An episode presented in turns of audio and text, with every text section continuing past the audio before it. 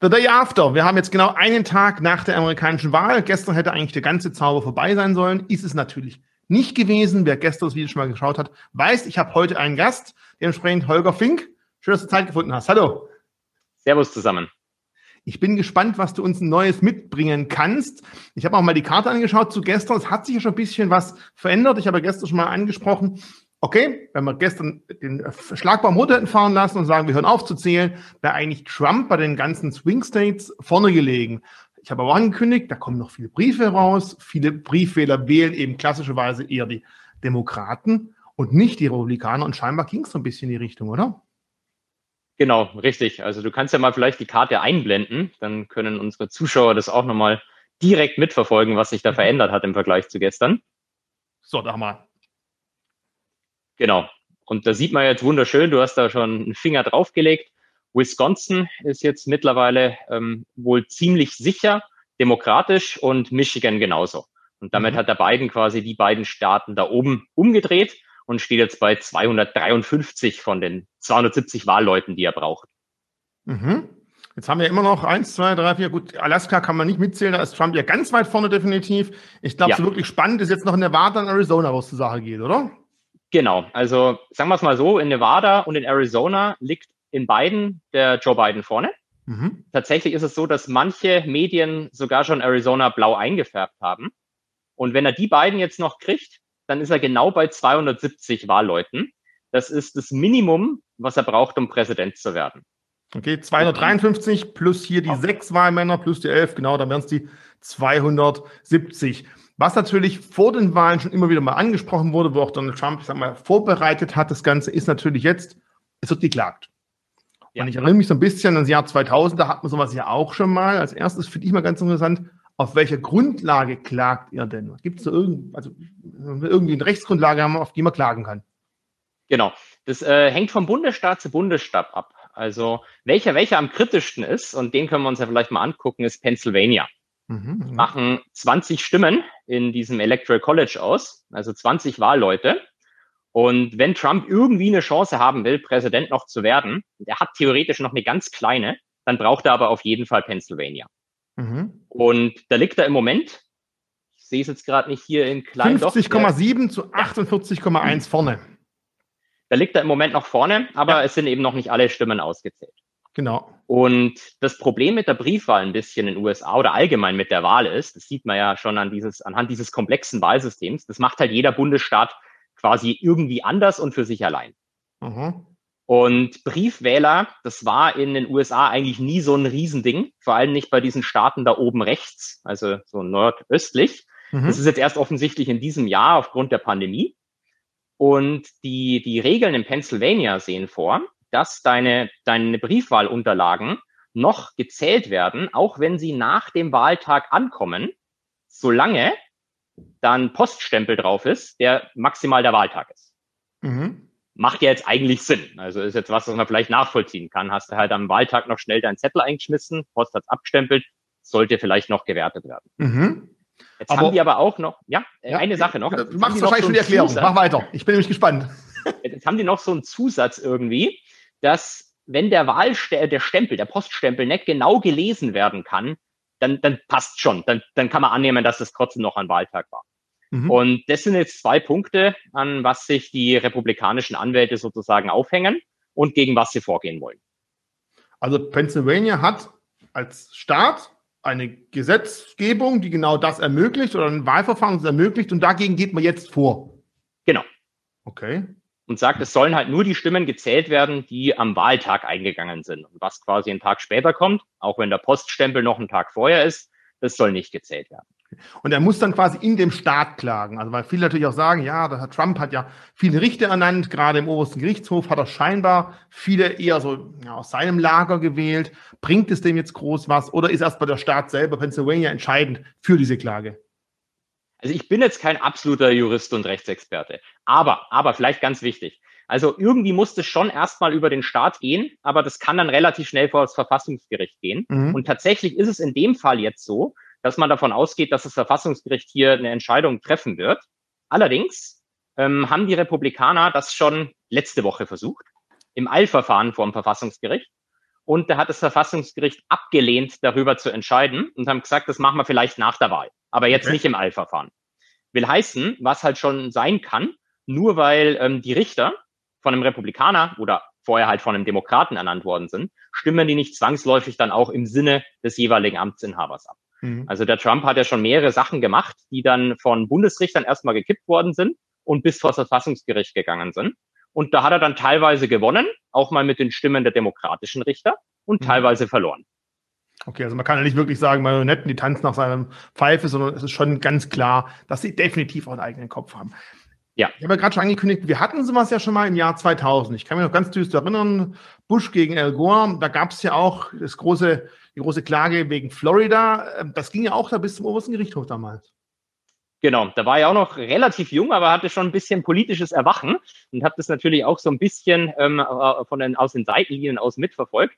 Genau, das ging bis vor das Verfassungsgericht. Ähm, sie haben auch, glaube ich, eine Neuauszählung gemacht und jetzt, jetzt mhm. muss man mit den Details erschlagen. Da ging es dann darum, ob nochmal neu ausgezählt wird, ein zweites Mal oder so. Ich glaube, das war es dann letztlich und da hat das Verfassungsgericht aber gesagt, nee, wird nicht mehr. Und der Gore hat es dann auch akzeptiert.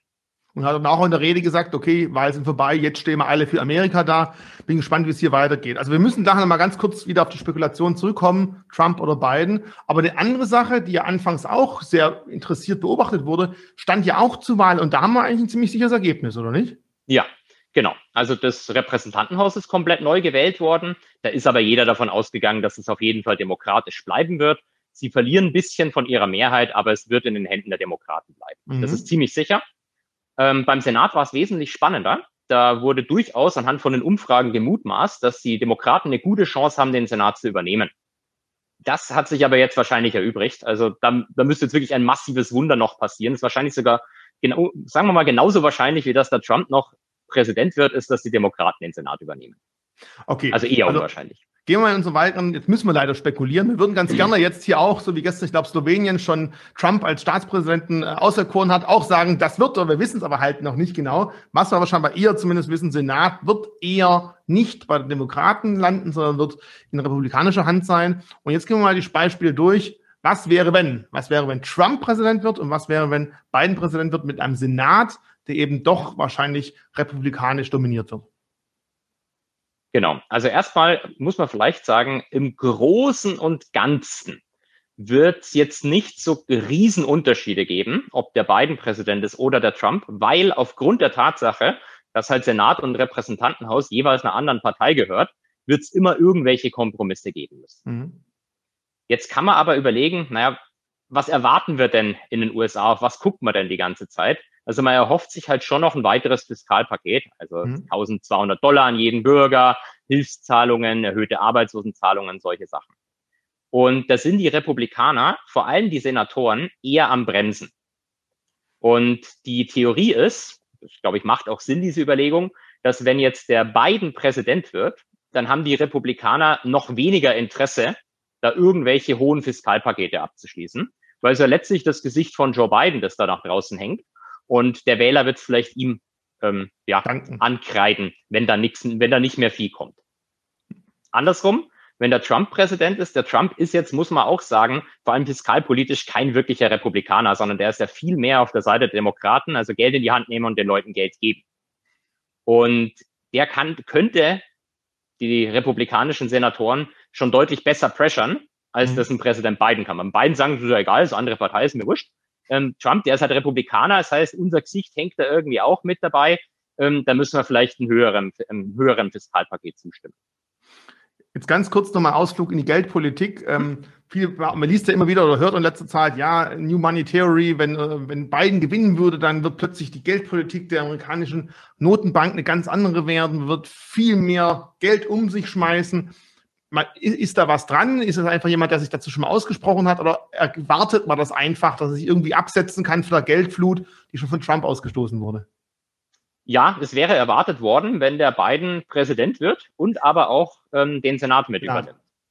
Dann hätten die Demokraten freie Hand und hätten mhm. sicherlich ein wesentlich größeres Fiskalpaket, so 3000 Milliarden waren da mal im Gespräch, ähm, verabschiedet, als, als der, als der äh, Trump das gemacht hätte.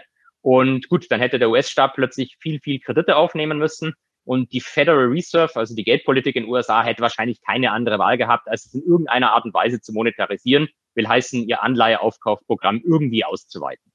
Okay. Heißt also, das Thema können wir erstmal streichen, weil wir davon ausgehen, Senat ist eben nicht demokratisch, sondern republikanisch. Dann wird das wahrscheinlich erstmal nicht losgetreten werden. Ja, also in dem Maße mit Sicherheit nicht. Also irgendein Hilfspaket wird kommen müssen.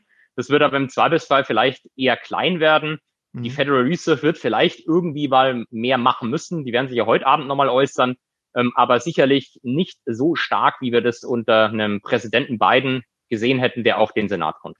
Okay, jetzt ist klar, es kommen einige Klagen auf uns zu, aber irgendwann muss ja das Ganze mal zu Ende sein. Die Börse mag einfach diese Unsicherheit nicht. Und gibt es jetzt irgendwo ein Datum vor dem, ich sag mal, 20. Januar, ich glaube, da wird der neue oder alte Präsident wieder vereidigt, auf das wir hoffen können, dass wir sagen können, okay, bis dahin ist es rum, dann wissen wir, was geschieht. Ja, es gibt so ein Datum. Und zwar ist es Mitte Dezember. Das müsste der 14. Dezember sein. Mhm. Da findet das sogenannte Electoral College statt. Das ist die Versammlung der Wahlmenschen, die über die einzelnen Bundesstaaten dann entsandt werden. Und dort wird auch erst eigentlich der Präsident final gewählt. Okay. Das heißt also, wie, wie weit ist das Risiko, dass dann die was anderes wählen, als man eigentlich davor gedacht hätte? Ja, das ist tatsächlich relativ groß. Also das würde ich dieses Jahr nicht unterschätzen. Ähm, wir haben ja vorhin die Karte gesehen von dir. Wenn Sie mal kurz einen ähm, Moment. Ja, gucken wir uns ja. die doch nochmal an. Dann haben unsere Zuschauer das auch. Wenn du dir die Karte anschaust und eben Nevada und Arizona hat man extra äh, mehrfach ausgerechnet vorhin, weil ich so schlecht Kopf rechnen kann. Wenn du die auf den beiden draufzählst, dann ist er bei 270 Wahlmenschen. Mhm. Und unter der Annahme, der Trump würde die anderen offenen Sachen noch gewinnen, dann wäre der Trump bei 268. Also die mhm. Mehrheit von Joe Biden wäre denkbar knapp. Und tatsächlich ist es so, dass er nicht nur die relative Mehrheit braucht, also seine Wahlmenschen, wenn der 270 wirklich nur bekommt, dann müssen die alle ihn wählen im Electoral College im Dezember. Sonst ist er nicht Präsident. Und keiner von Trumps Wahlmännern darf ihn wählen. Also wenn wir jetzt davon genau. ausgehen würden, also, ja. Trump hält seine Wahlmänner bei der Stange, jeder wählt ihn und bei beiden haben wir ein, zwei oder einen, das reicht ja schon, einen Abweichler, Eine, ja. dann wäre die Wahl erstmal, ja, was wäre sie dann? Ja, also das ist ganz lustig. Also, weil das hat jeder, jeder Bundesstaat wieder für sich selber. Diese Wahlmenschen sind eigentlich nicht verpflichtet, den dann zu wählen. Manche mhm. Bundesstaaten haben aber Strafen, wenn du den nicht wählst. Und es gibt auch historisch äh, Möglichkeiten, dass du den, wenn du siehst, der wählt jemand anderen, dann kannst du den noch im laufenden Wahlverfahren ersetzen. Aber nicht, in, nicht bei allen. Will heißen, es könnte durchaus sein, dass einer eben nicht für Biden stimmt und dann ist Biden nicht Präsident. Dann wird's richtig abstrakt. Dann wählt nämlich das Repräsentantenhaus den US-Präsidenten. Ist ja kein Problem, langsam. Die sind ja alle Demokraten, haben wir gehört. Genau, aber es wird noch abstrakter, weil hm. die dürfen nicht als einzelne Person abstimmen, sondern müssen im Staatenverbund abstimmen. Und dann geht es darum, wer mehr Staaten hat. Und das hm. wäre in dem Fall der Herr Trump. Und das wäre jetzt, es ist eigentlich, es ist jetzt nicht super realistisch, aber es ist auch nicht total unwahrscheinlich. Und dann wäre der, der Donald Trump nochmal vier Jahre lang US-Präsident.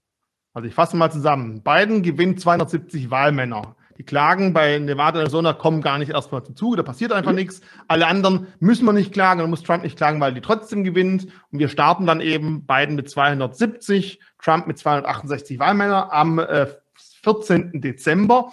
Mhm. Äh, dann vielleicht eine Zwischenfrage. Wie schnell findet dann diese Abstimmung statt? Kann man dann wenigstens sagen, am 14. Dezember ist klar, ob er die 270 Stimmen hat oder müssen wir noch weiter bangen? Nee, da müssen wir, glaube ich, noch weiter bangen. Ähm, das müsste Anfang Januar sein. 6. Ähm, Januar ist, glaube die Auszählung der Stimmen. Also es dauert dann noch mal okay. ein bisschen. Ja, das dauert dann noch mal ein bisschen. Okay. Und dann wissen wir quasi, jawohl, beiden wird's oder da gab es Abweichler und wir müssen dann eben diesen neuen Weg gehen und über den neuen Weg wäre es dann wahrscheinlich eher Trump. Also es bleibt auch weiterhin spannend. Wir sehen trotzdem weiter an der Börse, wir haben immer noch viele Wenn, dann hätte, könnte. Wir sind schon etwas weiter als gestern. Aber ich glaube, so wirklich sicher kann es momentan noch keiner sagen. An der Börse hat man erst mal gemerkt, erst haben sie von Trump, äh, sind von beiden ausgegangen, dann von Trump. Am Schluss ging die Börse halt trotzdem gestern wieder nach oben, weil man einfach gesagt hat, Gott, politische Börsen haben kurze Beine. Alle beiden müssen wahrscheinlich später mal wieder fiskalpolitische äh, Gelder in den Markt schmeißen, um das ganze Corona-Thema, aber auch die Wirtschaft am Laufen zu halten. Es bleibt also spannend. Vielleicht, ich denke mal, zum Jahreswechsel machen wir sowas nochmal. Vielleicht wissen wir es dann schon genau, wo es hingeht. Hoffen wir es, hoffen wir Haben wir vielleicht neue Unkenrufe. dir vielen, vielen Dank für deine Zeit. Viel Spaß in deinem weißen Haus hinter dir. Und danke, bis zum danke. nächsten Mal. Bis dann. ciao. ciao. ciao.